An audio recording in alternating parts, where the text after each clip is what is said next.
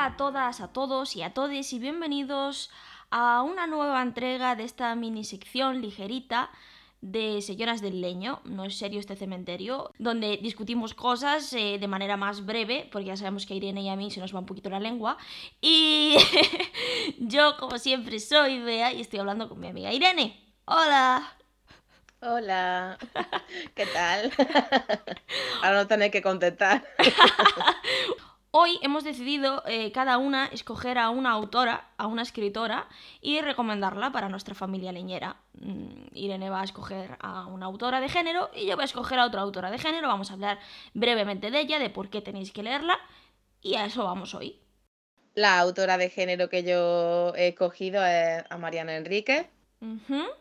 Es una de mis autoras favoritas y una de las autoras que, que más me ha ganado en los últimos años.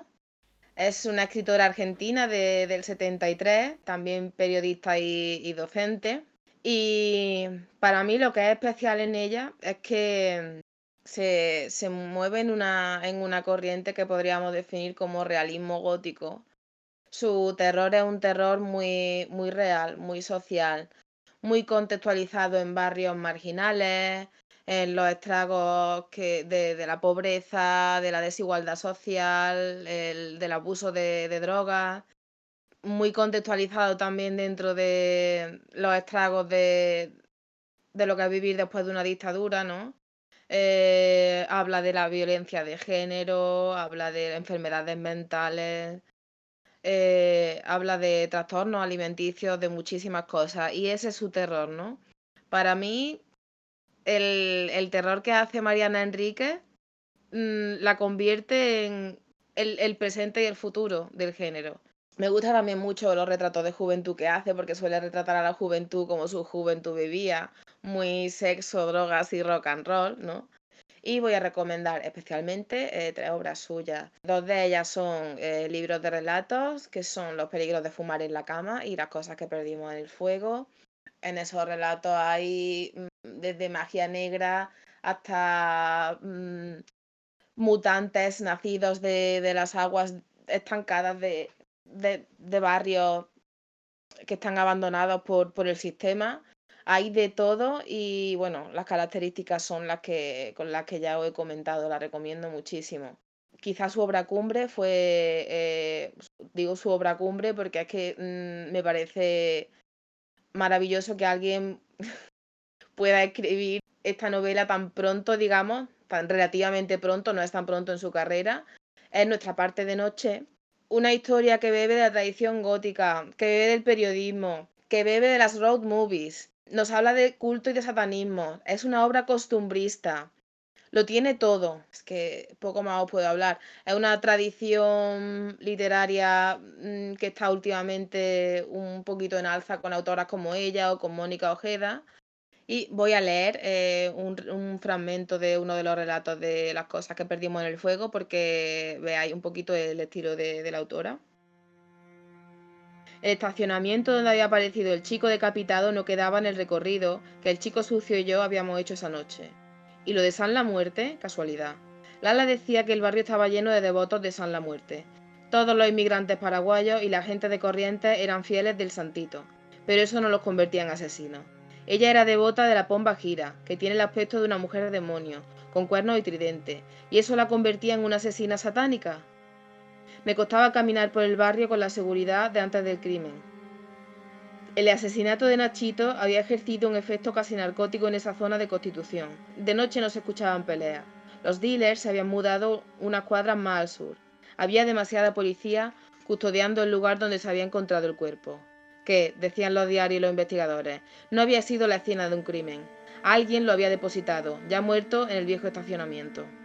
En la esquina donde solía dormir el chico sucio y su madre, los vecinos hicieron un altar para el degolladito, como lo llamaban, y pusieron una foto que decía justicia para Nachito. A pesar de las aparentes buenas intenciones, los investigadores no se creían del todo la conmoción del barrio. Al contrario, pensaban que estaban encubriendo a alguien. Por eso la fiscal había ordenado interrogar a muchos vecinos.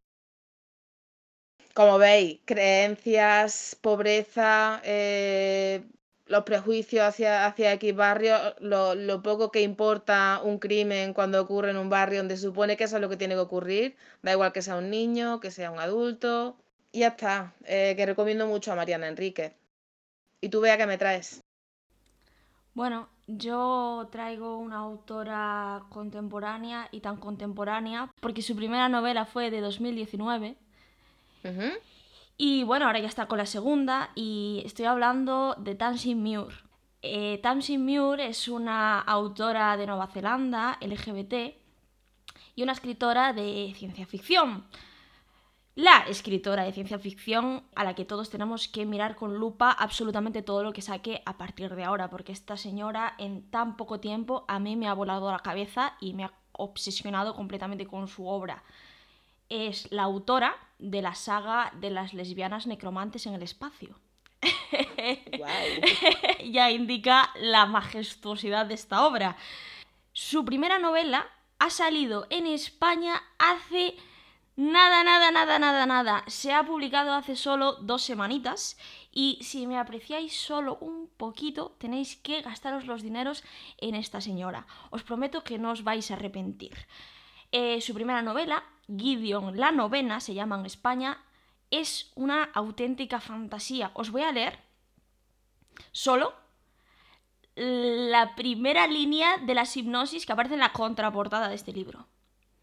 Gideon tiene una espada, unas revistas guarras y ninguna paciencia para tonterías con los muertos vivientes. Necesito leer eso. Necesito leer eso. Ahora me va a dar más información, ¿eh? Estamos hablando de una saga de señoras lesbianas adorables y musculosas con espadas, haciendo juegos de palabras dignos del humor de tu padre.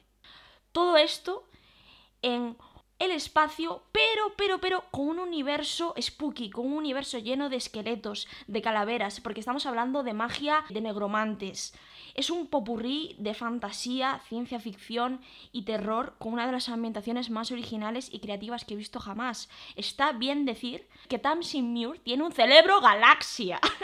Esta persona me atrapó desde el primer libro. Estoy ahora leyendo el segundo y estoy completamente obsesionada, no puedo parar y estoy intentando no devorarlo porque sé que va a tardar en salir el siguiente, pero yo es que ya no puedo más. Estoy completamente obsesionada.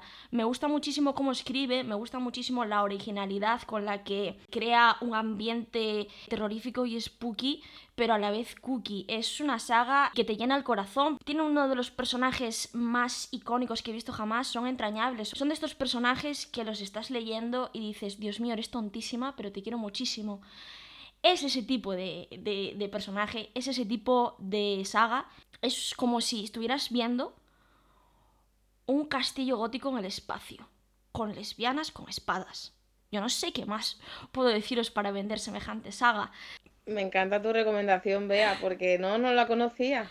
No la, conocía. Y me anda, o sea, la voy a leer. Ahora, ahora, ahora voy a buscarla porque sí que voy a hacer con el, con el primer libro que ha salido. Eh, deberías, de verdad, yo creo que a ti te va a gustar muchísimo. Seguro. Yo creo que tiene todos los ingredientes para obsesionarte. Eh, el primer libro, en la primera mitad, lo estás leyendo y estás completamente absorbida por esta ambientación y estás completamente absorbida por la originalidad y la creatividad con la que esta mujer escribe.